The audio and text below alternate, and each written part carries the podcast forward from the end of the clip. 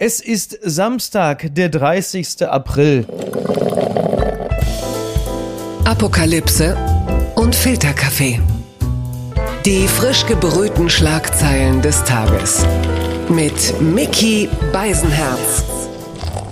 Einen wunderschönen Samstagmorgen und herzlich willkommen zu Apokalypse und Filterkaffee mit der Wochenendbeilage. Und auch heute schauen wir ein wenig auf das, was uns bewegt, was umtreibt uns, was macht uns womöglich wütend, was äh, ist aber auch zur Deeskalation beitragend. Und äh, ich äh, unterhalte mich mit einem Mann, der hat mich eigentlich aus meinem Freitag nach täglichen äh, Stauhass rausgeholt mit beruhigenden Worten. Also er ist ein Mann, der zur Deeskalation in der Lage ist und das ist äh, in dieser Zeit nun wirklich mehr als angebracht. Er ist, das muss ich jetzt richtig zitieren, Editorial Director des Zeitmagazins und er ist Herausgeber der Weltkunst, eine Anmoderation, die er normalerweise von seinem Kollegen Jochen Wegner bekommt, im Alles gesagt Podcast der Zeit. Ich begrüße ganz herzlich Christoph Arment. Vielen Dank für die Einladung, Micky. Wir unterhalten uns, wie gerade schon erwähnt, am Mittwoch, äh, am Mittwoch, um Gottes Willen, am Freitagnachmittag. Bin ich so deeskalierend, dass ja, du schon... Mich, genau, du hast, du hast mich Raum und Zeit vergessen gemacht. Ähm, und wir unterhalten uns am, am Freitagnachmittag und es ist derzeit noch nicht ganz klar, ob Boris Becker mit, naja, mit einem Freispruch hat er wohl nicht zu rechnen, aber es geht da um das Strafmaß. Er ist ja in vier von 24 Anklagepunkten schuldig gesprochen worden. Und jetzt harren wir der Dinge, was denn da auf ihn wartet.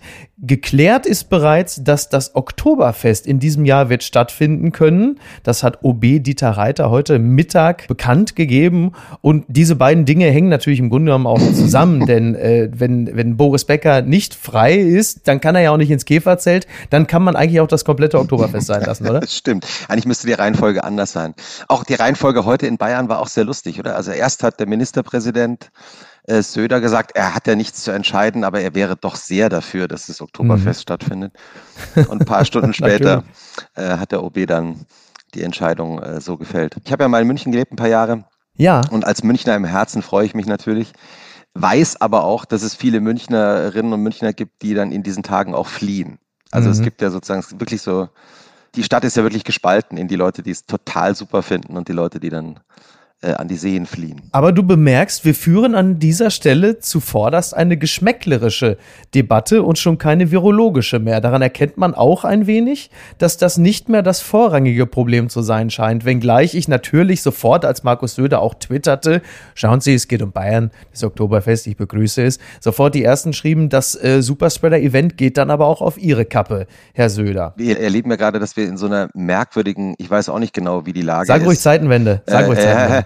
Äh, Situation ist ja, äh, sind, ich weiß auch selber schon nicht mehr. Man ist, ich war gestern in Hamburg äh, im Zeitverlag und äh, war dann unterwegs in der Stadt und in Hamburg wurde dann äh, am Hauptbahnhof eine nicht deutsch sprechende Touristin äh, aus dem Starbucks-Café rausgeworfen, weil sie keine Maske hatte, obwohl es nur drei Schritte rein waren.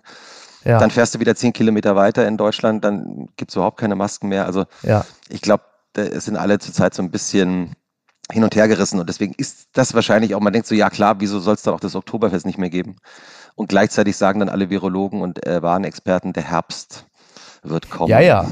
Genau, aber so weit ist es halt eben noch nicht. Und äh, das Oktoberfest ist ja zuvorderst im September und eben nicht im Oktober. Es endet ja Anfang Oktober. Ja. Und äh, da wissen wir Hobby-Virologen ja, äh, da geht es ja erstmal richtig los mit dem Virus. Und der in diesem Falle, was ist dann die sechste Welle, die siebte? Man kommt ja ein bisschen durcheinander.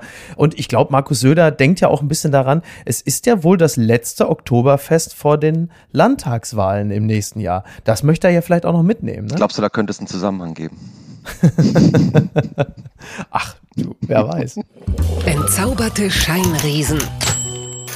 SEC-Vorgabe. Elon Musk scheitert mit Klage gegen Tweet-Auflagen. Kritik nach Online-Attacken auf Twitter-Juristin.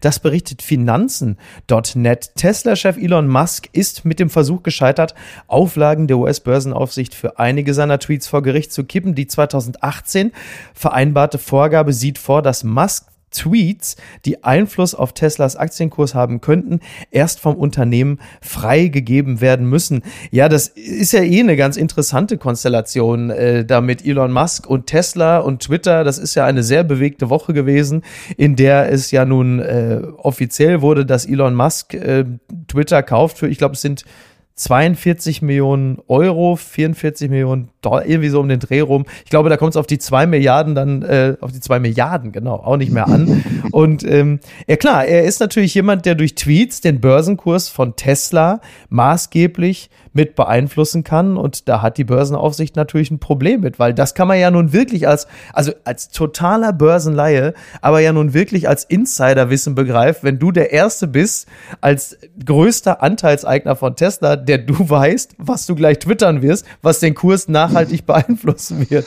Ja, das ist ja überhaupt so eine, äh, vielleicht auch die erste Geschichte der Woche.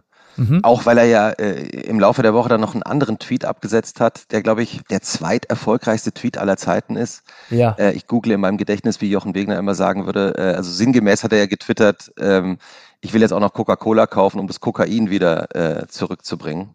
Ich ja. stehe auch sozusagen staunend, äh, wie das Weltpublikum vor diesem Theaterstück, das uns da äh, vorgeführt wird. Ähm, ich habe im Time Magazine, ähm, die hatten diese Woche eine, nochmal eine große Titelgeschichte über ihn, ein Zitat seines Bruders gelesen, das ich ganz mhm. aufschlussreich fand. Der Bruder sagt, also Elon Musk, sein Bruder, sei eine Inselbegabung, äh, was ähm, die Geschäfte betrifft, also was das ja. äh, Business betrifft aber mit Empathie für andere Menschen sei er nicht so gesegnet. Genau, da ist er natürlich der perfekte Neoliberale.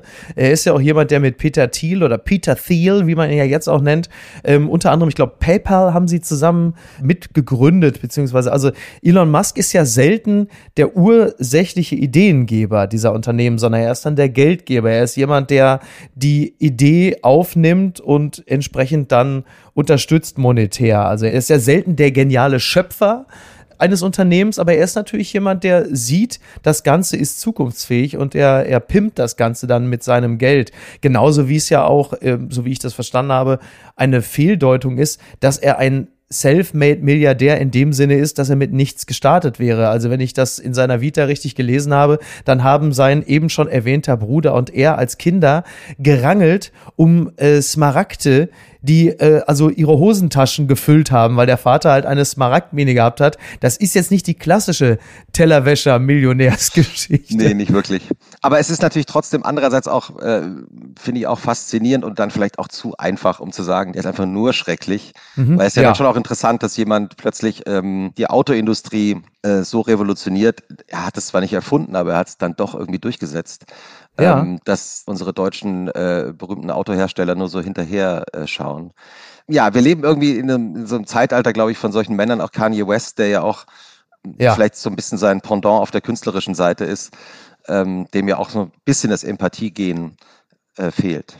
Ja, oder manchmal zu viel, ne? Ja. Vor allem für sich selbst. Gibt Selbstempathie, vielleicht hat äh, Kanye West die erfunden, ja. Ja, das, das, das ist schon ganz spannend. Äh, Kanye West würde ich künstlerisch noch ein bisschen äh, weiter drüber einordnen. Du bist ja selber ein Mensch, der der Popkultur und aber auch dem Rap ja durchaus zugeneigt ist. Und da wissen wir beide natürlich, dass Kanye West schon für ein paar wirklich richtungsweisende Hip-Hop-Alben verantwortlich zeichnet. Was Elon Musk angeht, das fand ich auch bemerkenswert, speziell in dieser Woche, dass er eine unglaubliche Satanisierung statt stattgefunden hat. Also viele haben gesagt, mit der Übernahme von Elon Musk endet hier meine Teilnahme bei Twitter. Haben teilweise haben Menschen Elon Musk offiziell und natürlich für alle sichtbar bei Twitter blockiert, was mir immer so ein bisschen vorkommt, als würde man bei einem David Ketter Konzert sich erst eine Karte kaufen und dann aber demonstrativ gegen ihn tanzen und sagen, lasst es doch einfach bleiben, aber leise zu verschwinden, das gelingt ja eh niemandem. Viele haben gesagt, ich gehe jetzt zum alternativen Dienst Mastodon ähm, wo ich auch sage, ja, das ist also, sie verlassen das toxische Klima Twitter, um nochmal woanders von vorne anzufangen und da schlecht über andere zu reden. Ich bin dann auch gespannt, wie lange das funktioniert. Ich finde auf der anderen Seite, ist aber auch erstaunlich, dass Menschen jubeln und sagen, mit Elon Musk kehrt die Meinungsfreiheit zurück. Denn Absolut. die habe ich bei Twitter nun wirklich überhaupt nicht bedroht gesehen. Ich hatte eher das Gefühl, dass zu viel Meinung herrscht mhm. und nicht zu wenig. Das wiederum, dem kann ich mich auch nicht anschließen. Ja, und ich meine, natürlich, jetzt haben wir so ein bisschen rumgealbert, aber die, die große äh, vielleicht sogar weltpolitische Frage ist ja tatsächlich eben, ob jemand wie Donald Trump äh, wieder twittern mhm. darf. Ja. Ähm, und es wird ja vermutlich nicht so sein, dass Elon Musk offiziell sagt, Donald Trump darf wieder twittern, aber man vermutet ja, dass Twitter unter Elon Musk praktisch eine neue Offenheit, ähm, äh, neue Regeln verabschieden kann und dann können sich eben Accounts wieder ähm, neu bewerben, die bisher gesperrt sind. Und Donald Trump hat ja diese Woche gesagt, er wird auf keinen Fall zurückkehren zu Twitter. Äh, und wer das glaubt, hat ihn wahrscheinlich auch gewählt. ja, das ist allerdings richtig. Das wirft ja wieder die große Frage auf, inwieweit es klug ist, eine Meinung wie die zum Beispiel eines Donald Trump zu blockieren, sie nicht veröffentlicht wissen zu wollen oder man sagt, nun lass ihn halt erzählen, dann muss aber das Gegenargument einfach stärker und wirkmächtiger sein. Und ich glaube, das lässt sich ja von niemandem wirklich auflösen, welche, welche Richtung da jetzt die tragfähigere ist. Wir werden es dann, wir werden es dann vermutlich irgendwann erleben, wenn es dann soweit ist. Für Trump kann es ja nicht schlecht sein, zunächst einmal, dass er wieder einen weiteren Kanal hat. Ja, ich meine, erzählen ist ja okay, ne? aber äh, Lügen verbreiten und Unwahrheiten, also da kann ich dann auch nachvollziehen, dass ein, äh, ein Netzwerk wie Twitter dann auch äh, in dem Moment mal gesagt hat, so geht's nicht weiter. Mhm. Aber ich meine, du hast natürlich recht. Also der Applaus, den Elon Musk von manchen bekommen hat, der lässt einen natürlich auch schon so ein bisschen erschaudern. Ich habe es einfach nicht verstanden. Ich habe es einfach wirklich nicht verstanden. Also vielleicht liegt es auch einfach äh, am intellektuellen Zugang. Das war mir emotional vergleichsweise wurscht erst einmal, ob der das Ding jetzt übernimmt. Also es ist ja nicht so, als seien ja vorher die größten Menschenfreunde am Werk gewesen und, und hätten äh, irgendwie, weiß ich nicht, wie im Waisenrat über das ganze Ding geherrscht. Also das ist ja nun auch einfach nicht der Fall gewesen. Also da muss man dann, ich will jetzt nicht in dem Trumpschen, nur lasst ihn erstmal machen, äh, Duktus agieren, aber äh, ich würde mir das jetzt dann schon erstmal kurz anschauen, in welche Richtung ja. es geht. Bemerkenswert finde ich im Zusammenhang mit der Meinungsfreiheit aber den Aspekt, dass Elon Musk beziehungsweise Tesla ja einen Gutteil seiner Fahrzeuge nach China verkauft. Und die wiederum haben mit dem Thema Meinungsfreiheit ja nun wirklich erwiesenermaßen ein deutlich größeres Problem. Was das für das Gebaren bei Twitter bedeutet, das würde mich in diesem Zusammenhang wirklich viel mehr interessieren. Ich bin relativ sicher, dass wir es erleben werden, weil ich mhm. glaube, dass Elon Musk, der ja, wenn ich mich richtig erinnere, auch schon Wladimir Putin zum direkten Duell aufgefordert hat, äh, sich von China dann was sagen lassen wird. Ich bin sehr gespannt. Also ähm, auf der unterhaltsamen Ebene wird er uns weiter Gutes tun. Kommen wir mal zu Menschen, äh, die in den direkten Infight mit Wladimir Putin demnächst vermutlich erstmal nicht gehen werden. Die unbequeme Meinung. Jürgen Habermas zur Ukraine, Krieg und Empörung, so steht es in der Süddeutschen Zeitung. Schriller Ton, moralische Erpressung zum Meinungskampf zwischen ehemaligen Pazifisten, einer schockierten Öffentlichkeit und einem abwägenden Bundeskanzler nach dem Überfall auf die Ukraine. So äh, kann man es in dem Gastbeitrag lesen.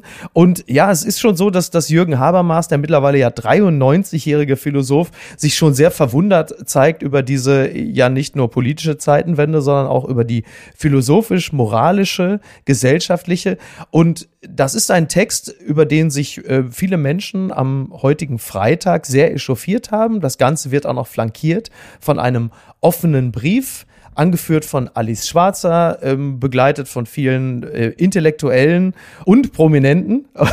und ähm, das ist so eine Gemengelage, in der ich gar nicht so genau weiß, was ich da jetzt so im Detail zu sagen soll. Aber das Erstaunen darüber, wie ehemalige Pazifisten jetzt in der Lage sind, einst friedensbewegt plötzlich aus dem Katalog jeden Panzer zitieren zu können und sich gerade bei den Grünen prozentual auffällig groß für die mhm. Lieferung schwerer Waffen einzusetzen, das finde ich äh, völlig legitim, das öffentlich mal mit einem gewissen Erstaunen zu bemerken. Also ich meine, erstmal muss man ja sagen, das ist ja so das, was man so Zeitungsleseereignis nennen ja. würde. Ähm, ich habe den Text natürlich, die Wahrheit ist natürlich zuerst heute Morgen digital gelesen, mhm. ähm, habe aber mir dann die, die Süddeutsche auch nochmal, ich habe sie ja äh, auch abonniert, nochmal sozusagen ja. angeschaut und dann blätterst du das Feuilleton auf und es ist eine Doppelseite und es wuchtig, ruft schon gleich wuchtig. Wucht. Ja, die schwere Waffe die, im Print. Hier kommt die Bedeutung. Aber es ist auch wirklich, ich finde es auch wirklich einen interessanten Text. Man mhm. braucht, glaube ich, knapp 20 Minuten, um ihn zu lesen. Man versteht nicht immer alles. Manchmal ja. ist es auch so, dass da so banale Dinge drinstehen, dass man denkt, naja, aber es ist Habermas. Ja. Mhm, ja. Ähm, aber ich finde zum Beispiel auch einen interessanten Gedanken, den er relativ am Ende des Textes macht, dass es ja doch zeigt, wie sehr sich unsere Welt verändert hat, wenn man feststellt, dass auch Konservative bis zu Reaktionäre, also aus seiner Sicht, ähm, jetzt fordern, äh, Putin äh, muss nach Den Haag. Mhm, ja. Äh, der internationale Strafgerichtshof, der ja auch von den USA äh, gar nicht anerkannt ist. Aus gutem Grund vermutlich. Ja, da beschreibt er schon auch eine, wie sagt man so, eine tektonische Veränderung in der Wahrnehmung. Es ist ja das Scholz-Bashing ähm, jetzt sozusagen seit Tagen nicht geendet. Ja. Es gibt ja auch sicher viel zu kritisieren an ihm, vor allen Dingen, weil man ihn ja so selten hört.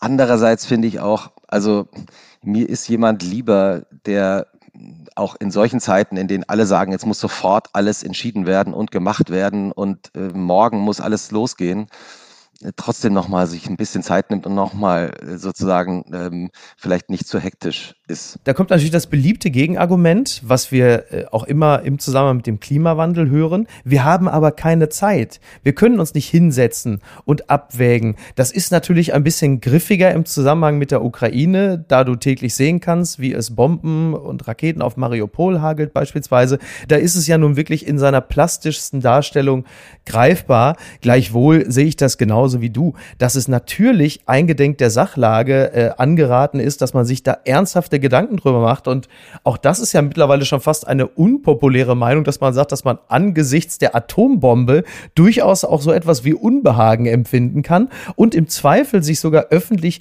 gegen die Lieferung schwerer Waffen ausspricht, weil man Angst hat. Also ich meine, die, die Position, die ist jetzt vielleicht keine heldenhafte, aber zu sagen, ganz ehrlich, ich würde mich da lieber raushalten, weil ich Angst habe um mein eigenes Leben. Das öffentlich zu schreiben, würde ich jetzt nicht unbedingt als mutig bezeichnen, aber doch als, als eine menschliche Position, der ich mich zwar nicht anschließen würde, aber trotzdem halte ich es für legitim. Und gerade dieses öffentliche Tasten von Menschen, wie beispielsweise halt eben Habermas, das öffentliche Hadern, mhm. das Zweifeln, ja. das sich in eine veränderte Situation vortasten, das muss doch auch möglich sein im öffentlichen Diskurs. Es ist ja kein Befehl, den er dem Bundeskanzler erteilt, sondern er wundert sich öffentlich und das Einzige, was mhm. man ihm vielleicht vorwerfen kann, ist, dass es äh, sprachlich manchmal so verstiegen ist, dass sich weniger Leute mitwundern könnten. Also es ist mal ein nicht niedrigschwelliges Angebot zum Mitwundern. Aber ansonsten. Er ist, wie heißt es in der Süddeutschen, er ist einer der bedeutendsten Philosophen unserer ja. Zeit. Da, da muss manchmal wahrscheinlich auch so ein Satz drinstehen, äh, den man nicht gleich twittern ja. kann ich finde es äh, legitim, ähm, also und auch wichtig, dass solche äh, Debatten auch geführt werden und dass auch jemand wie Habermas sich äh, ja auch der Kritik dann aussetzt. Andererseits ist es so, ich war äh, hier in Berlin, findet ja am Wochenende gerade das, das Gallery mhm. Weekend statt, also das Kunsttreffen. Und ich war gestern Abend äh, bei einer Ausstellung und bin dann in einen ukrainischen Maler reingerannt, den ich ein bisschen kenne, Daniel Spivakov. Und dann unterhältst du dich eben mit jemandem wie ihm, der sein Atelier in Kiew hatte und seine Frau ist Galeristin hier in Berlin. Und der in der Woche, als der Krieg losging, eigentlich am Freitag nach Berlin fliegen wollte, um am Samstag seiner Frau bei der Ausstellungseröffnung zu helfen. Und dann am Montag plötzlich dachte, ach, komme ich vielleicht doch ein bisschen zu spät, ich, vielleicht schaue ich mal, ob ich ein bisschen früher fliegen kann und dann noch einen billigen Flieger am Mittwoch gefunden hat und dann eben äh, ausgeflogen ist und am nächsten Morgen begann der Krieg. Da stehst du plötzlich vor jemandem wie dem, ähm, der dir erzählt, dass alle seine Freunde jetzt ähm, äh, im Krieg sind und er hier in Berlin in Sicherheit ist und gleichzeitig denkt, sollte ich eigentlich was tun. Ich will aber natürlich auch in Sicherheit bleiben und bin auch froh, dass ich in Sicherheit bin. Und er hat mir erzählt, dass es äh, unter seinen Freunden es tatsächlich so ist, was man sich in Kiew erzählt, dass es tatsächlich die Leute so sehr in den Krieg wollen, dass sie teilweise mit Bestechungen versuchen, schneller an den Dienst äh, an der Waffe zu kommen. Also das, wir sind da, glaube ich, erst mittendrin dabei zu verstehen, was da eigentlich mit uns gerade passiert. Ganz weit vorne.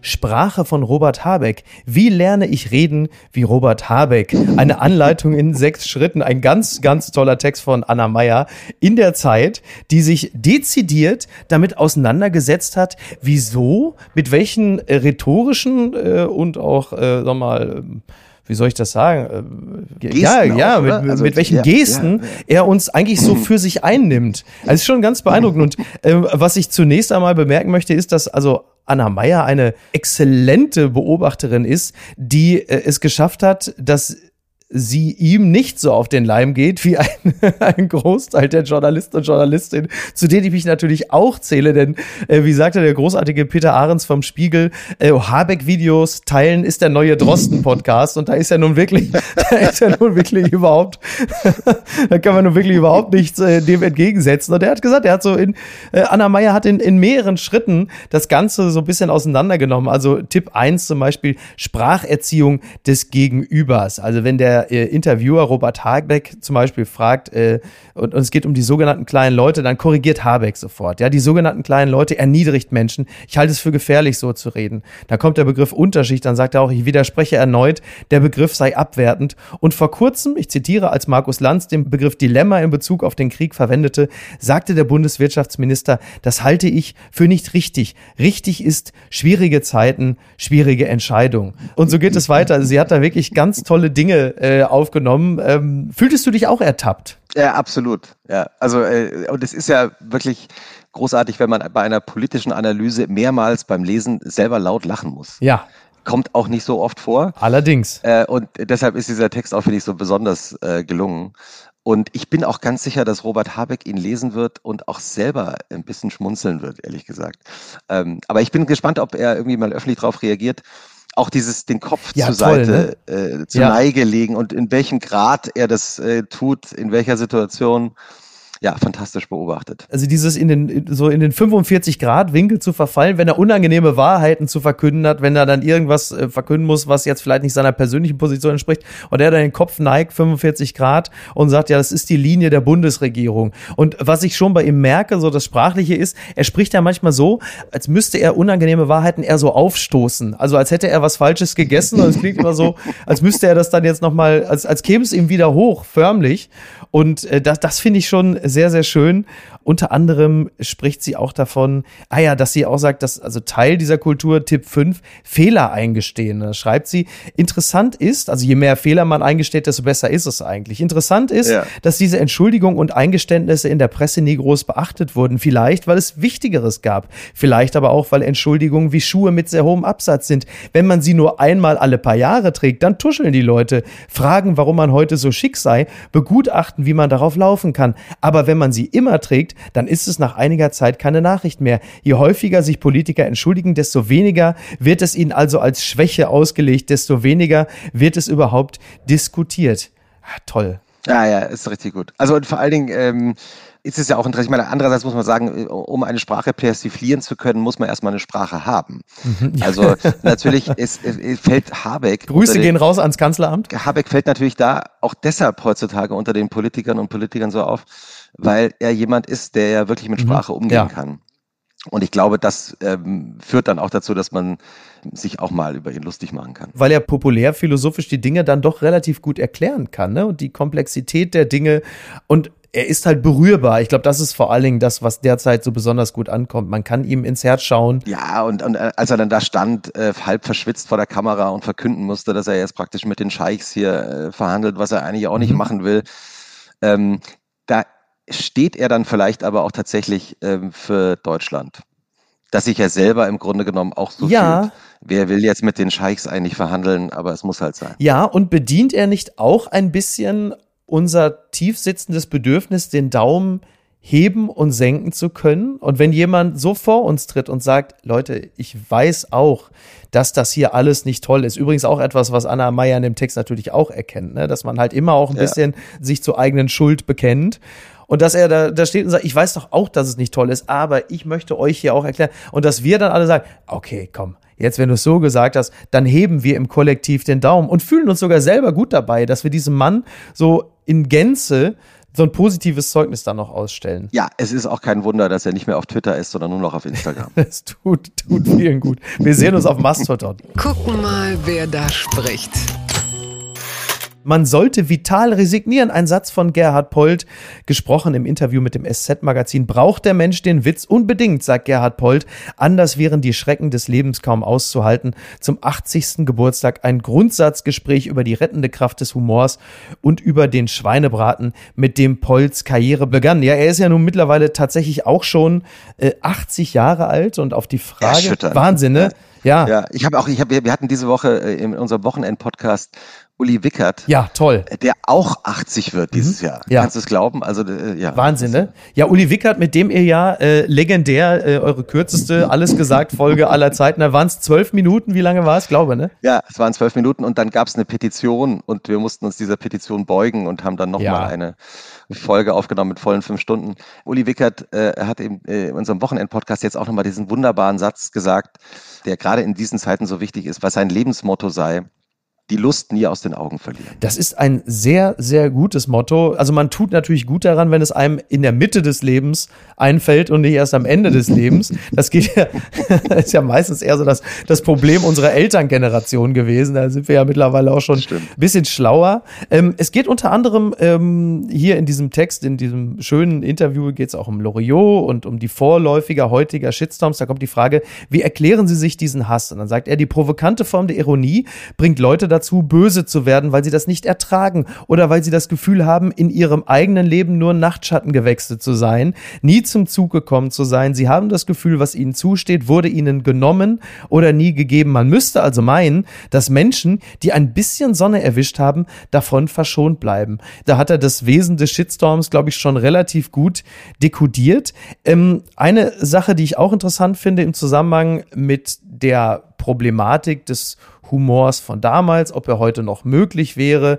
ist äh, dieses schöne Beispiel, wenn es um die Ambivalenzen geht, sprich Vorurteile ausstellen und sie möglicherweise dadurch nochmal befeuern. Da sagt er, die Gefahr besteht immer, aber darin steckt ja auch oft eine grausame Pointe. Ich habe im Scheibenwischer mal sinngemäß gesagt, immer nur Auschwitz, immer nur Kritik. Man muss auch mal SS-Leute dazu befragen, die waren schließlich auch dabei. Nach der Sendung komme ich abends heim, da schreibt mir der Nachbar nach, großartig, Polt, dass du dich das zu sagen traust. Noch dazu bei der roten Sau Hildebrand. Ist natürlich fantastisch. Es äh, führt wahrscheinlich weite Teile des Bürgertums, speziell in Bayern, damals vor. Die Frage ist trotzdem, Wäre das in der Form heute so noch? Also ich habe, ich habe speziell bei dieser Stelle gesehen, dass auch moderne SatirikerInnen da gejubelt haben, gesagt haben, toll würde mich trotzdem trauen zu sagen, dass es aber auch die ersten gewesen wären, die heutzutage gesagt hätten, das geht gar nicht. Und zwar deshalb, nur um das noch anzufügen, weil ich schon oft das Gefühl habe, ohne jetzt Einzelpersonen zu nennen, aber ich schon das Gefühl habe, dass oft keine Lust besteht, so etwas wie beispielsweise ähm, das lyrische Ich überhaupt anzuerkennen. Ja, und ich habe auch, als ich die Stelle gelesen habe, darüber nachgedacht, in welcher Medienwirklichkeit wir natürlich heute leben, auch im Vergleich zu vor 30, ja. 40, 50 Jahren. Weil natürlich jeder einzelne Satz, also das, was du jetzt so herrlich bayerisch, hobbybayerisch dargestellt hast, aus dem Kontext gerissen und getwittert genau. werden genau. kann das Publikum von Scheibenwischer, ich meine, man muss es unseren jüngeren Zuhörern ja, und Zuhörern wahrscheinlich noch erklären, das war diese eine berühmte Kabarettsendung in den 80er Jahren von Dieter Hillebrand, war natürlich ideologisch zum allergrößten Teil auf derselben Seite von Polt und mhm, Hildebrand. Ja. Das heißt, die wussten natürlich, wie er das meint und er wusste auch, dass das Publikum weiß, wie er das meint. Ähm, wenn du heute so einen Ausschnitt nimmst und schickst den in die Social-Media-Welt, dann äh, grüß Gott. Es ist ja nun auch einfach so, dass es ja halt eben nicht nur darum geht, was gesagt wurde, sondern von wem es gesagt wurde. Also würde Böhmermann jetzt diesen Gag machen, würden den auch alle verstehen, Klammer auf, wollen, Klammer zu. Käme der Gag von irgendeinem ich brauche jetzt keinen Komiker zu nennen, dann wäre ich mir da nicht ganz so sicher. Und es geht natürlich klar, und das ist vermutlich auch legitim, auch immer darum, was ist denn auch so der künstlerische Gesamtkontext, in dem eine solche Nummer gespielt wird. Aber eine andere sehr berühmte und, sehr komische Poltnummer ist natürlich, äh, wie, hieß es, Meiling? Meiling, also diese, diese legendäre Nummer, in der es um Sextourismus geht, um einen Sextouristen, der sich eine asiatische Frau mit nach Hause genommen hat und der dann die kulturellen Gepflogenheiten erklärt. Das würde dir heute natürlich komplett um die Ohren fliegen, weil du dadurch äh, asiatische oder anti-asiatische Stereotypen bedienst, obwohl es ja in erster Linie um die Reflexion dieser Teilöffentlichkeit geht, die es heute in der Form natürlich auch noch hm. so gibt. Ja, ja, also man, man sieht auch an den Geschichten, die dann erzählt werden, warum auch manches aus der Zeit gefallen ist und warum auch manches zu Recht aus der Zeit gefallen ist oder genau, warum ja. auch wahrscheinlich Gerhard Polt das heute anders machen würde. Ähm, und deswegen ist es ja auch immer wichtig, finde ich, wenn man sozusagen so eine Biografie wie die von Gerhard Polt beurteilt, äh, sich einzelne Passagen dann immer auch im Kontext der jeweiligen Zeit anzuschauen, auch wenn das wahnsinnig schwer ist, sich das immer vorzustellen.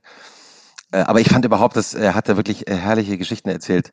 Ein, ein Lieblingsanekdote ist diese Selbstbeschreibung, dass er doch sagt, in dem äh, Kreis oder in dem See, wo er wohnt, in Bayern, äh, dann wissen die schon, die Leute, wenn es einen Stau gibt außerhalb des Dorfes, ja. dass er wieder im Auto sitzt. Ja, also weil er eben so langsam ist und sich so viel Zeit nimmt und damit ist er im Grunde genommen ja schon wieder sehr zeitgemäß.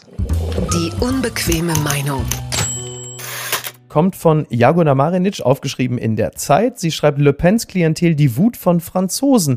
Europa hat für die sich öffnende Schere von Arm und Reich keine Lösungen. Statt Wohnungspreise zu regulieren, hält die EU Spekulanten die Tür auf. Ich finde, in diesem äh, Text hat sie wirklich ein paar sehr, sehr richtige Punkte angesprochen. Unter anderem schreibt sie, warum fragen so viele aus ihren Jugendstilwohnungen heraus empört, wie kann man nur Le Pen wählen, wo man doch Macron wählen kann und mit Macron unser heiliges Europa? Sollte man nicht besser umgekehrt fragen, wie kann man Macrons innenpolitischem Kurs gegenüber so unkritisch sein, wenn man seine Politik beobachtet? Woher die blinde Liebe zur EU? Arbeitnehmer haben es in Macrons Frankreich schwerer als zuvor. Die Mittelschicht darf mehr Steuern bezahlen, während die Vermögensteuer abgeschafft wurde, weil es ja Kapitalflucht gab. Weite Teile der Politik haben vor den Superreichen kapituliert. Ja, und ich glaube, das ist ja auch wirklich exakt das und der, der Denkfehler, der oft betrieben wird. Alleine dieser, dieses, aus unserer Warte, mhm. wir sitzen ja in diesen Jugendstilwohnungen, äh, das gern formulierte Argument, ja, wie kann man sich denn für eine Faschistin entscheiden? Wie kann man denn eine Rechte wählen? Ich glaube, dass das für viele, die sich für Le Pen jetzt beispielsweise entschieden haben, kannst du auch immer als Chiffre natürlich für Trump benutzen bis zum gewissen Grad, die interessieren sich natürlich gar nicht für das, das Außenpolitische und die interessieren sich auch noch nicht mal, und zwar im Positiven wie im Negativen, ähm, für den Faschismus oder den Rassismus, aber sie sehen natürlich, da ist ja deswegen das Thema Kaufkraft spielt eine große Rolle und halt eben natürlich auch die Bezahlbarkeit der Mieten und des Lebens. Und wenn du diese Probleme nicht bereit bist, in den Griff zu bekommen, dann wird natürlich speziell so der Mittelbau der Gesellschaft immer weiter abgeschmolzen und diese Probleme dringen natürlich immer näher an dich ran als Staat. Und natürlich, die Situation in Frankreich ist ja auch dann nochmal besonders, weil auch Macron natürlich für dieses elitäre Pariser ähm, Lebensmodell steht, Elite-Uni, Elite-Politiker, genau. abgehoben, äh, hat im Grunde genommen mit fast den allermeisten Teilen seines Landes nichts am Hut, mhm. tauchte auch nicht auf da ist er natürlich auch eine dankbare Gegenfigur, also für dieses, ja. für dieses Milieu. Und ähm, es wäre eben ganz großer Fehler, eben aus den Jugendstilwohnungen heraus, so leicht von oben herab, sich den Kopf äh, zu schütteln und zu sagen, wie kann man nur? Äh, man muss schon fragen, wie kann man nur? Also das muss man schon rausfinden. Ja, absolut. Aber, klar. aber ähm, 43 Prozent, was hat sie bekommen? 43 Prozent, glaube ich, oder? Ja, ich glaube 42. 42 ja. 42, ja, irgendwie sowas, ähm, ja, ja. Das sind viel zu viele Menschen in Frankreich, um sie alle als Nazis abzustempeln. Total. Ich, ich glaube, manchmal ist es wahrscheinlich auch viel simpler. Also gehen wir mal davon aus, dass da eine große Wut herrscht in der Bevölkerung auch in dem angesprochenen Mittelbau, aber an den Rändern. Und zwar sowohl politisch wie auch geografisch, denn da wohnen ja mittlerweile die meisten Menschen an und in den Rändern. Und was wir, glaube ich, manchmal nicht zu verstehen bereit sind, ist, dass die Wut auf die Elite, in diesem Falle äh, manifestiert in Macron, mhm immer viel größer ist als eine diffuse Sorge vor dem, was da kommen könnte, würde man Le Pen wählen. Aber dieser wirklich unglaublich befriedigende Gedanke, in dumme Gesichter wie beispielsweise deines oder meines blicken zu können, in dem Moment, wo Le Pen Präsidentin wird, diese Vorstellung ist für viele so motivierend, und zwar auch an die Wahlurne zu gehen, dass alles andere, was daraus erwachsen könnte, gar nicht so schlimm sein kann. Und ich glaube, wenn man das nicht in den Griff kriegt, dann werden wir äh, mindestens, also oder spätestens in fünf Jahren, aber vermutlich in den USA schon in zwei Jahren wieder dasselbe Problem vorfinden. Ja, und wir haben es beim Brexit erlebt. Also das ist im Grunde genommen ein ganz vergleichbarer Impuls gewesen. Ja. Und dass ja auch viele, also sagen wir mal so ein, paar konservative Freunde, die ich in England habe, ähm, die selber total erschrocken sind danach. Äh, ach wie jetzt? Ach, das heißt es jetzt. Und ich glaube, so würde es vielen Wählerinnen und Wählern in Frankreich auch gehen. Deswegen bin ich am Ende natürlich erleichtert gewesen. Und ähm, ich glaube, Macron selber weiß, wie niemand sonst in Frankreich, dass die Leute nicht ihn gewählt haben, sondern äh, gegen Le Pen gewählt haben. Gewinner des Tages beziehungsweise Gewinnerin äh, Sarah Kuttner. Sie ist äh, nicht nur jetzt auch Doppelpodcasterin. Sie hat ja schon seit fünf Jahren das kleine Fernsehballett mit Stefan Niggemeier. Liebe Grüße. Sondern sie podcastet jetzt auch zusammen mit Katrin Bauerfeind, äh, was sehr unterhaltsam ist. Ich habe die erste Folge gehört. Ich finde das ein, ein großer Gewinn. Man sollte ja kaum meinen, dass der Podcast-Landschaft noch etwas gefehlt hat, aber das würde ich äh, durchaus dazu zählen. Und äh, sie hat äh, der dir bekannten Zeit ein Interview gegeben. Überschrieben ist das Ganze. Woran ich richtig hart arbeite, ist eine Zwei-Tage-Woche. Das Fernsehen war nicht das Richtige für sie, sagt Sarah Kuttner. Jetzt trainiert sie Hunde Hunde und findet darin Balance und Glück. Doch viel wichtiger ist ihr genug Zeit. Findest du dich in diesem Gefühl wieder, Christoph? Also ich habe noch nie darüber nachgedacht, ob ich Hunde trainieren möchte, fand es aber dann irgendwie ganz interessant. Also äh, die mhm. Vorstellung, Sarah Kuttner beschreibt ja auch, dass sie am Anfang gedacht hat, ah, wie kann sie jetzt als Prominente ähm, da überhaupt in so einen Kurs reingehen und hat es dann erst versucht, mal online zu machen, aber das scheint irgendwie so sehr kompliziert und abstrakt gewesen zu sein. Mhm. Und deswegen ist sie dann doch in so einen Hundetrainerkurs gegangen und trainiert jetzt zwei Hunde in der Woche und scheint damit glücklich zu sein. Also ich meine, ähm, ich war mal vor, vor vielen Jahren in einem Summercamp äh, für junge Führungskräfte, so Sachen gibt's ja. Äh, und dann ähm, äh, hatten wir einen fantastischen englischen Professor oder Coach, der ähm, irgendwann mal sagte, sie müssen sich alle etwas suchen im Leben, was sie regelmäßig machen und mhm. was nichts mit der Arbeit und nichts mit ihrer Familie, sondern nur mit ihnen selbst zu tun hat. Mhm. Und sorgen Sie dafür, dass Sie das haben, weil ähm, Sie müssen regelmäßig was machen, was nur mit Ihnen selbst zu tun hat, was Ihnen selbst Glück bringt. Ich habe dann äh, ihn gefragt, ich würde am Samstagnachmittag immer Fußball schauen, äh, live, stundenlang äh, und alle. Ist anschlussfähig, diese, diese Meinung ist anschlussfähig ja, in Deutschland. und alle, und alle, ja, also anschlussfähig, aber sozusagen, also meine damalige Freundin konnte das irgendwie überhaupt nicht glauben, alles. Ähm, und dann meinte er, ja, also er sei ja Engländer, er gehe Freitagabend immer in den Pub. Das sei also seine Ablenkung einmal in der Woche. Ähm, aber ich glaube, da ist was dran. Und wenn Sarah ja. Äh, Kuttner glücklich wird mit den Hunden, dann ja, freue ich mich für sie mit. Das ist ja insofern ja auch eine, eine Leistung, sich bewusst, also natürlich nicht komplett, weil sie podcastet ja, glücklicherweise schreibt sie ja auch immer wieder mal ein Buch. Sie gibt auch Interviews insofern, hin und wieder. Sie gibt auch Interviews, ja. insofern ist ihr die Öffentlichkeit in gewisser Hinsicht schon auch durchaus noch geheuer. Aber diese Auflistung, die sie für sich gemacht hat, sie hat es dann auf die Tapete neben dem Bett geschrieben, was macht mich glücklich, was macht mich weniger glücklich. Da war dann die Bekanntheit, vermutlich um der Bekanntheit willen, eher auf der Negativseite. So, weil sie sagte, sie will jetzt nicht angesprochen werden, wenn sie bei H&M gerade Unterhosen kauft, können wir jetzt ein Foto machen. Sehr nachvollziehbarer Impuls.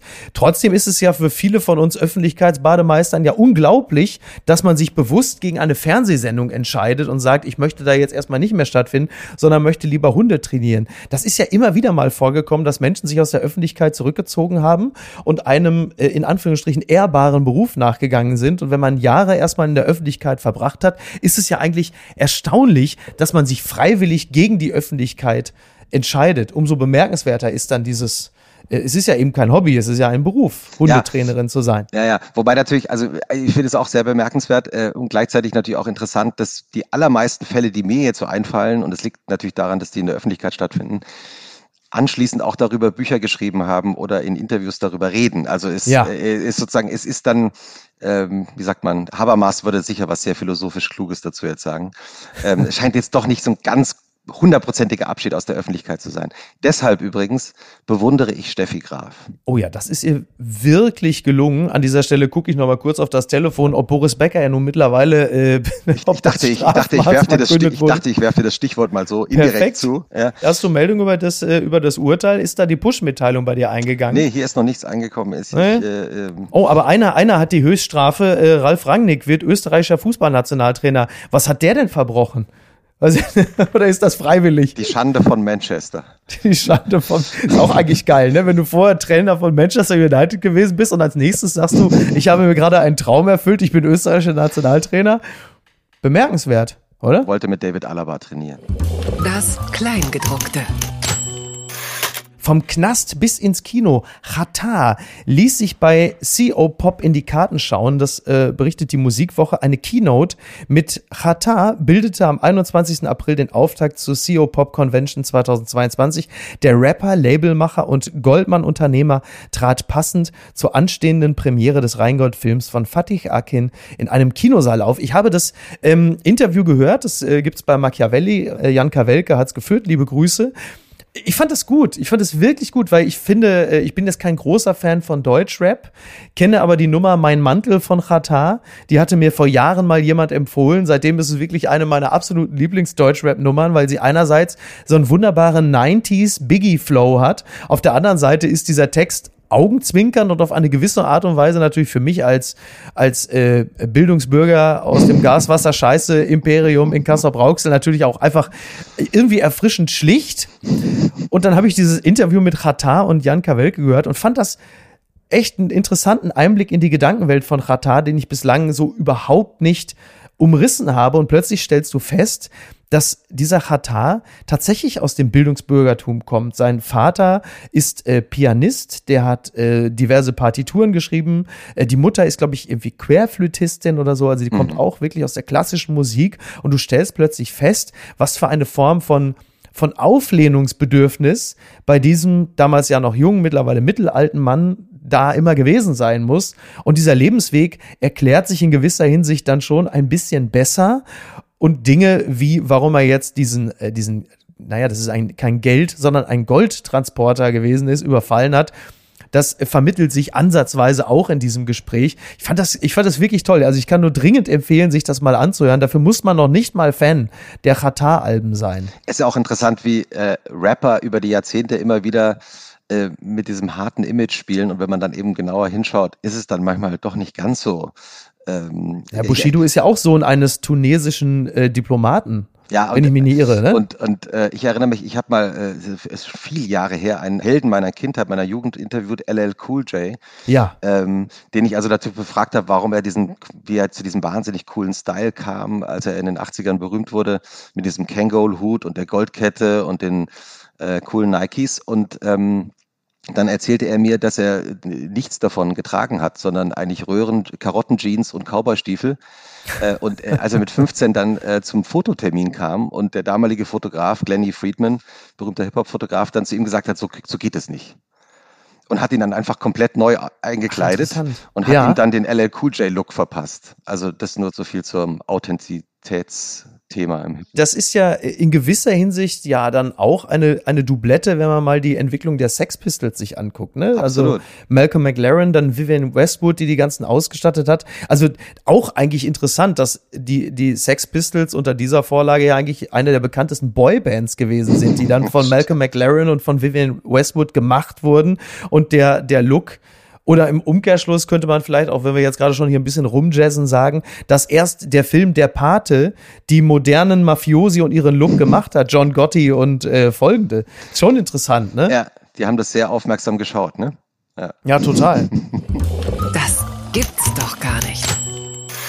Ex-Verlobte von Jason Sudeikis, Olivia Wilde, erhält Sorgerichtsunterlagen live auf der Bühne. Ich zitiere gerne den Stern. Das Ex-Paar Olivia Wilde und Jason Sudeikis hat zwei gemeinsame Kinder. Jetzt bekam die 38-jährige Sorgerechtsunterlagen zugestellt, während sie live auf der Bühne stand und einen Film vorstellte. Auf dem äh, Kuvert stand persönlich und vertraulich. Diese Meldung war, glaube ich, vom Mittwoch. Ich habe das jetzt nochmal mit reingenommen. Das ist ja schon irre, äh, dass du auf der Bühne bist und äh, man möchte ja meinen, als, als Filmstar bist du einigermaßen untouchable und dann kommt jemand mit so einem Kuvert, während du auf der Bühne stehst und den Film präsentierst und sagt, hier ist ein Kuvert für dich und in dem Moment, wo du ihn annimmst, kommt der Satz, you got served oder you've been served, was ja in den USA immer bedeutet, also wichtige Unterlagen wurden dir zugestellt. Das ist jetzt hier dokumentiert. Und ich meine, besser dokumentieren als auf einer Bühne kannst du es ja eigentlich kaum. Äh, das ist schon, ist schon interessant. Speziell, wenn man eigentlich gerade in Sorgerechtsstreitigkeiten steckt, ist das wahrscheinlich für den Frieden zwischen Ex-Partnern ist auch nicht so förderlich, wenn man auf der Bühne eine derartige Demütigung hinnehmen muss. Also wenn ich es richtig gelesen habe, ähm, dann hat der Mann äh, sich ja anschließend entschuldigt, mhm. äh, weil er, glaube ich, äh, gemerkt hat, oder ich vermutlich gemerkt hat, dass es jetzt doch nicht so ein ganz guter Move war. Ähm, Wobei es interessant ist, ne, dass man, das scheint dieses Jahr so zu sein, dass wir Schauspielerinnen und Schauspieler auf offener Bühne vor laufenden Kameras äh, dabei erleben, wie sie Dinge tun und machen, von denen man nie geglaubt hätte, dass sie irgendwie stattfinden können. Unglaublich, unglaublich. Jetzt ist natürlich die Frage, ähm, also genau, ja, worauf spielst du an? Es gibt jetzt einen bunten Strauß an, an, an Paaren. Also es hätte theoretisch natürlich auf der Bühne auch zur Gewaltausschreitung kommen können. Es hätte aber auch gut sein können, dass man das Ganze einfach irgendwann äh, diskret zu Hause im Defekierungsbereich löst, äh, wenn man das Bett aufschlägt und sagt, huch, was ist das denn hier? Ich habe ja gar keinen Hund. Also das ist schon wirklich spannend, was da gerade passiert. Äh, genau, du, du hast, sagst es ganz recht, Jason Sudeikis sagt seinerseits, er habe damit nichts zu tun. Das ist insofern auch glaubwürdig, als man ja selber äh, keinen Einfluss auf den Zustellungsprozess dieser Dokumente hat. Das heißt, man sagt halt irgendwann nur, seht zu, dass sie das kriegt. Und dann sagt der Zusteller, ich weiß auf jeden Fall, an welchem Tag die wo ist. ähm, blöd ist trotzdem. Der Rat an alle Prominenten sollte also sein, sollte man sich in solchen äh, Situationen befinden, nicht zu lange ankündigen, wann man wo vor eine Kamera tritt. Das ist äh, insofern auch richtig. Äh, mir fällt gerade ein, dass ja äh, Skodran Mustafi, unser Ex-Nationalspieler, gerade ausgeraubt worden ist in seiner Villa irgendwo in Spanien. Und ich äh, verknüpfe das deshalb, da geht es ja auch um Öffentlichkeit und ein bisschen das Problem, was das Ganze mit sich bringt. Denn der Grund, warum diese Täter bei ihm eingestiegen sind oder über den Zaun gestiegen sind, ist, dass er ein paar Tage vorher ein Foto von sich gepostet hat, lässig im Garten. Das Anwesen von ihm lediglich getrennt von dem anliegenden Golfplatz durch einen niedrigen Zaun.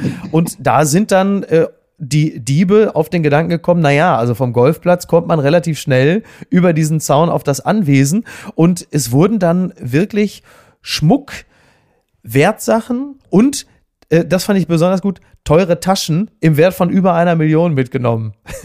Wie viele Kulturbeutel haben die denn da rausgeschleppt? Ja, fällt mir sofort der berühmte Kulturbeutel von Oliver Kahn ein. Erinnerst du dich noch an den? Ja. Ah, natürlich. Äh, also der war nicht ganz eine Million wert, aber, aber zumindest äh, so ein paar tausend wahrscheinlich. Ja, der Mensch drumrum war mehrere Millionen wert. Ja, genau, ja, der Kulturbeutel stimmt. selber ist jetzt wahrscheinlich mittlerweile im Deutschen Haus der Geschichte, schätze ich mal.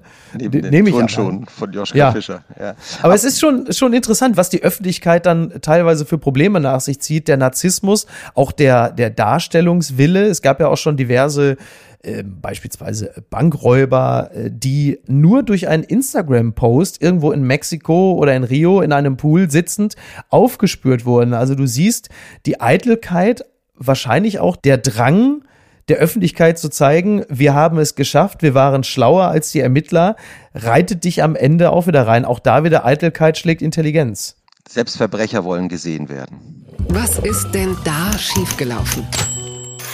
Wunden an Kopf, Armen und Beinen. Känguru attackiert Golferin in Australien. Das berichtet der Spiegel. Es war bereits die dritte Känguru-Attacke in Australien seit Mitte März. Eine Golferin ist von einem großen Tier umgetreten und schwer verletzt worden. Medien spekulieren über dessen Böswilligkeit. Das finde ich, der, der letzte Satz gefällt mir besonders gut, was da in der Gold Coast los ist. Ich meine, dass Menschen ramponiert aus Australien wieder zurückkommen, das weiß natürlich niemand besser als ich, der mit dem Dschungelcamp verbandelt ist, beruflich. Hattest Aber du, das hattest, ist, hattest Hattest du da mit Kängurus auch also äh, äh, leibhaftig schon mal zu tun oder? Nur mit einem Wallaby, das ist ja die kleinere Variante des Kängurus. Einem ausgewachsenen Känguru habe ich noch nie gegenübergestanden. Es würde wahrscheinlich auch automatisch sofort Brustmuskelneid einsetzen. Diese Viecher sind ja unglaublich muskulös, ah, ja? wenn man denen gegenüber. Ja, ja, Wahnsinn. Ah. Wirklich, also so ein Känguru gegen Tyson Fury, da würde ich vielleicht sogar noch ein paar Euro auf das Känguru setzen, trotz der geringeren Reichweite. Ja, ich habe mal eine Podcast-Folge mit einem Känguru aufgenommen, aber das war nicht ganz so äh, muskulös. Mark Aber, Oliver Klingen oder mit ja, wem? Ja, genau, exakt. ja. ja, mir tut die Frau natürlich leid. Das muss ja, ich schon noch einmal sagen. Ja, also natürlich. Diese, äh, äh, wo, wobei natürlich äh, alle Vorurteile in der ganzen Welt gegenüber Golfen, besonders in Deutschland natürlich in der Geschichte wunderbar bestätigt werden. so. Diese armen Golfer. Ja, es ist aber eine 68-jährige Rentnerin. Also es war kein deutscher Zahnarzt, den es da erwischt hatte. Insofern ist unser Mitleid also zu 100 Prozent der Frau sicher. Sehr in Miami, Florida finde ich das immer spannend. Da kommen ja irgendwie alle paar Tage irgendwelche Videos. Das sieht immer aus wie Jurassic Park 5. Dann hast du so einen Golfplatz und dann kommt dann plötzlich so ein riesiger Alligator, der seelenruhig äh, da durchs Bild läuft und denkst, ich würde doch niemals im Leben äh, einen Golfschlag ausführen in der Nähe einer Wasserstelle auf so einem Golfplatz in Florida. Aber gut, die sind da auch, gut, die haben Trump erlebt. Die sagen auch, was soll denn jetzt noch passieren? Lass den Alligator ruhig mal durchlaufen. Ja, ja eben. Ja. ja. Ja, ja. Also wie gesagt, die Kängurus, ich, ich teile da in gewisser Hinsicht Hinsicht ähm, die Vorbehalte meiner Frau, die immer sagt, am Ende sind Kängurus nichts anderes als gigantische Ratten. Eine, eine Perspektive, der ich mich gerne anschließe. Ich dachte, deine Frau wollte sagen, Kängurus sind auch nur Menschen. Nee, nee, das, äh, ja, nee, also ich glaube, für diese Art von, von Tier hat sie wenig übrig. Ja, hast du ein Lieblingstier eigentlich? Mein Lieblingstier war als Kind immer der Blauwal, einfach nur aufgrund der schieren Größe. Einfach nur aufgrund der schieren Größe und so viel sei auch verraten. Ich hatte äh, Ende der 90er, damit will ich jetzt auch wirklich die Verstörung für alle komplett machen. Ich hatte sogar mal Leguane. Das kann ich mir, im, hast du auch Dinge getan, so äh, in, in jüngeren Jahren, die dir im Nachhinein in keinster Weise mehr erklärbar sind? Ich kann mir wirklich nicht mehr erklären, warum ich damals über Leguane verfügt habe. Völliger Quatsch. Ja. Ich hatte mal tatsächlich so als, ich weiß gar nicht, so elf, zwölfjähriger eine Phase, habe ich Briefmarken gesammelt. Das auch ist nicht schlecht. Etwas, was ich mir heute auch nicht mehr so richtig erklären kann. Aber es war vielleicht, ich komme ja aus einem kleinen Dorf in Hessen, aus Langgöns. Ja, da äh, ist Verwandtschaft von mir. Liebe ach ja? Grüße. Ah, liebe ja. Grüße, ja. Ähm, und da gab es eben damals noch so ein Postamt. Und ich erinnere mich, vielleicht war ich da auch acht, neun oder so. Und dann ging man immer völlig aufgeregt einmal im Monat äh, ins Postamt, ja. weil die neue Kollektion angekommen war. Die neuen Briefmarken waren da. Ja, gut, okay. Hat nicht so lange gehalten, die Leidenschaft. Aber so ein, zwei Jahre da in diesem Postamt waren schön. Ja, siehst du, und bei mir war das halt wirklich mit den, mit den Leguanen so, die haben auch nichts gemacht. Also die haben da einfach nur rumgesessen, die haben äh, sich nicht bewegt und haben darauf gewartet, dass man sie füttert. Ein Jahr später habe ich Zivildienst gemacht, dann war das sowieso, dann habe ich, hab ich mit diese, habe ich diese Bedürfnisse anders befriedigt und habe mir danach einen Hund geholt und habe erst dann verstanden, was ein Haustier eigentlich zu leisten imstande ist. So. Mein Lieblingstier äh, sind Faultiere. Ja, die sind natürlich toll. Ja, die ich wirklich liebe. Also nicht nur wegen des berühmten Films, äh, sondern äh, weil sie auch nur, glaube ich, nur in Deutschland Faultiere heißen. Sonst auf Englisch heißen sie Sloth und ich glaube in Sloth, allen, genau. Ja, und in allen anderen Sprachen. Nur wir Deutsche können natürlich diese Individualität ähm, eines Tieres nicht aushalten und müssen es Faultier nennen. Interessant, ne? Die Strebsamkeit der Deutschen äh, kommt sogar äh, an dieser Stelle zum Tragen, dass man selbst ein selbst ein Tier, das nicht anders kann, weil es von Natur aus so äh, werkseinstellig nur mal so ist, wird von uns Deutschen auch noch geschämt als äh, Ne, könnte, kann man es nicht auch einfach, was weiß ich, bedingungslosen Grundeinkommen Affen nennen oder so? Ne? Muss doch, muss doch noch eine Umdeutung, muss doch möglich sein. Sloth. Der Gerhard Polt unter den Tieren. So halten wir es. Lieber Christoph, Du hast es hinter dir. Ich entlasse dich ins Wochenende. Wobei, du musst ja noch den Newsletter weiter vorbereiten. Ja, den, den schreibe ich jetzt noch fertig. Ähm, für, für 17 Uhr. Geht ja jeden Tag um 17 Uhr brav raus. Sehr gut, sehr gut. Ich bedanke mich ganz herzlich. Äh, hat mir sehr viel Spaß gemacht. Ich würde mich sehr freuen, wenn du wieder bei uns zu Gast wärst. Vielen Dank für die Einladung und ich äh, freue mich aufs nächste Mal. Und ähm, bitte grüße eine, deine Tochter. Äh, sag ihr doch bitte, du bist ganz selten zu spät. das stimmt. Das stimmt. Dankeschön. Tschüss, Mach's Micky. Gut. Bis Tschüss, ciao, ciao. Wochenende. Tschüss. Dir auch. Apokalypse und Filtercafé ist eine Studio Bummens Produktion mit freundlicher Unterstützung der Florida Entertainment. Redaktion Niki Hassania. Executive Producer Tobias Baukhage. Produktion Hannah Marahiel. Ton und Schnitt Lara Schneider. Neue Episoden gibt es immer montags, mittwochs, freitags und samstags. Überall, wo es Podcasts gibt. Stimme der Vernunft und unerreicht gute Sprecherin der Rubriken Bettina Rust.